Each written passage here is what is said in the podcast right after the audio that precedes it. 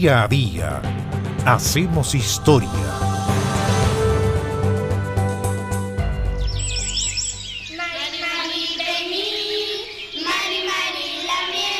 El 23 de septiembre del año 1700 comenzó a funcionar en Chillán un colegio para indígenas que se denominó Colegio de Naturales. Fue una institución creada por Real Cédula del 11 de mayo de 1697 y a objeto de disponer de un establecimiento, decía, para la educación de los hijos de los caciques de Arauco. Chillán desempeñó un rol estratégico, ya que formaba parte del sistema de centros poblados ubicados uno de ellos a una jornada de viaje que debía asegurar las comunicaciones entre la cabecera del Reino Santiago y la frontera mapuche. Y fue allí donde las autoridades dispusieron la creación de este colegio de naturales bajo la tuición de la Compañía de Jesús, o sea, de los jesuitas, hasta su expulsión en 1767.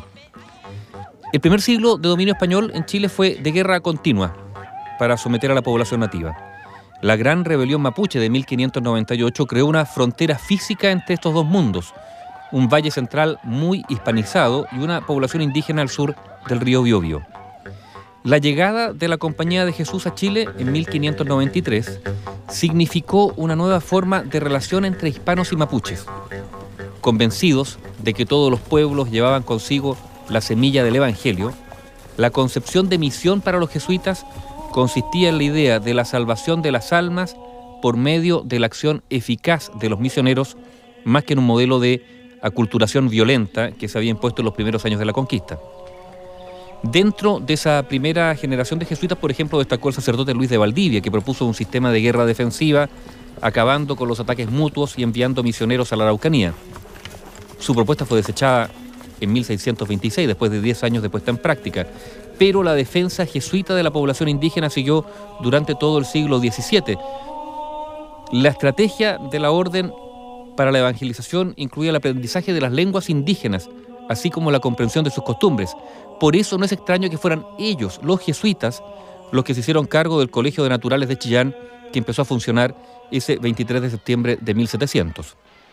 En su historia de Chile, Diego Barros Arana relata que en septiembre de 1700, bajo el gobierno de Martín de Poveda y a indicación de la Junta de Misiones creada por el rey, se había fundado en Chillán un colegio seminario para la educación de niños indígenas en la persuasión de que de ese establecimiento saldrían convertidos en buenos cristianos y volverían a sus tierras a propagar la religión y las ideas de fidelidad y obediencia al rey y a sus delegados. Ese colegio había sido colocado bajo la dirección de los jesuitas, que gozaban de la reputación de ser a un mismo tiempo los maestros más hábiles de la juventud y los misioneros más celosos. Y agrega Barros Arana que el cura de Chillán, don José González de Rivera, que tenía también el título de visitador de misiones, hizo una donación de una casa de su propiedad para que sirviese a ese objetivo y que los jesuitas bajo el gobierno de Ustaris pidieron mayor desarrollo para el establecimiento.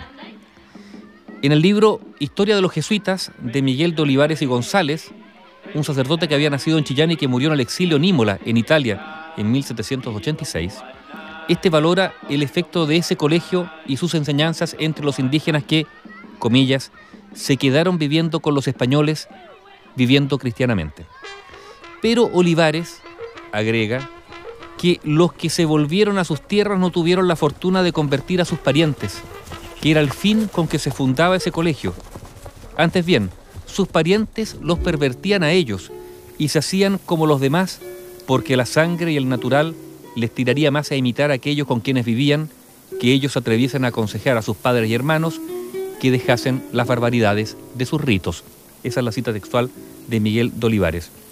Anota Barros Arana, en tanto que los jesuitas, no acertando a explicárseles causas fatales e invencibles de la inutilidad de aquella enseñanza para civilizar a los indios, parecían creer que el ningún resultado de sus trabajos era debido a la intervención del demonio. O sea que el colegio no tuvo grandes resultados en su tarea de convertir a los indígenas. El establecimiento en todo caso funcionó sin interrupción hasta la sublevación de los indígenas en 1723, fue trasladado entonces a Santiago y con la expulsión de los jesuitas del reino en 1767, los franciscanos hicieron cargo de él. Justamente bajo la conducción de la orden franciscana, regresó ese colegio a Chillán en 1786 y funcionó en Chillán hasta 1811 cuando el primer Congreso Republicano resolvió eliminar la subvención proporcionada por el Estado. El Colegio de Naturales de Chillán, que empezó a funcionar ese 23 de septiembre del año 1700.